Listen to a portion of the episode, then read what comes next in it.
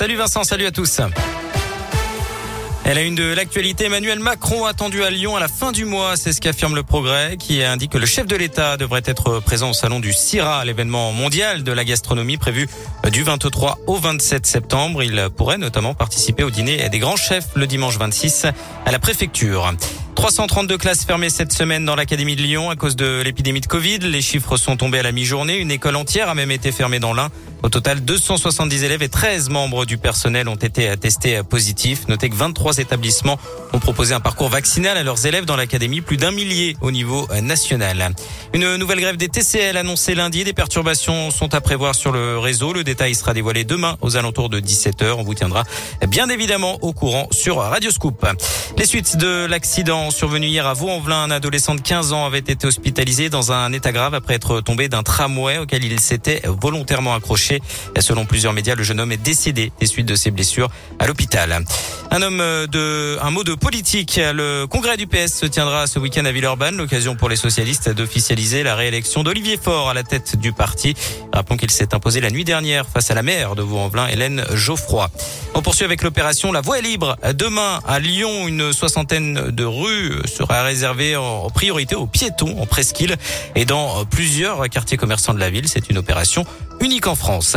J-1 avant les journées européennes du patrimoine, deux jours pour plonger dans l'histoire de la région à travers la visite de monuments, pour la plupart des visites gratuites. On vous a mis une carte interactive hein, sur radioscoop.com avec notre sélection des activités à faire en région lyonnaise.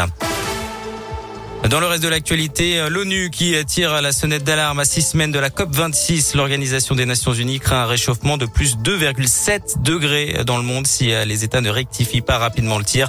Rappelons que l'accord de Paris signé en 2015 visait à limiter euh, le réchauffement climatique à moins de 2 degrés, voire même à 1,5 degrés par rapport à l'ère pré-industrielle. Du sport et du foot, c'est la sixième journée qui débute ce soir, sixième journée de Ligue 1, Strasbourg-Metz. Mais le match qu'on attend, c'est forcément le choc de dimanche entre le PSG et l'OL. Match programmé à 21h au Parc des Princes. Chez les filles, l'équipe de France défie la Grèce en ce moment même. Match des éliminatoires pour la Coupe du Monde 2023.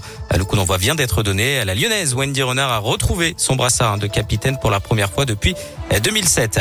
En basket, pas de derby ce week-end entre Rouen et Lasvel qui euh, devait s'affronter ce soir en match amical à Pierre Bénitz. Les Rouennais ne comptent que 5 joueurs valides. Lasvel affrontera finalement le club euh, du sud-ouest lyonnais, le Lyon SO Basket, demain à 20h à la canopée. Et puis un mot de télé, c'est l'événement. Ce soir, le lancement de la 11e saison de Danse avec les stars. Trois Lyonnais à suivre. Et oui, la chanteuse Lola Dubini et le comédien Jean-Baptiste Monnier du côté des candidats, mais aussi la danseuse Elsa Bois. Rendez-vous à partir de 21h sur TF1. On hâte, tout simplement, la direction radioscoop.com avec euh, la question du jour. Ah oui, la question du jour, allez-vous assister aux journées européennes du patrimoine donc euh, demain? Eh bien c'est toujours euh, non à 80%. Vous avez encore deux heures pour voter la réponse tout à l'heure à 19h.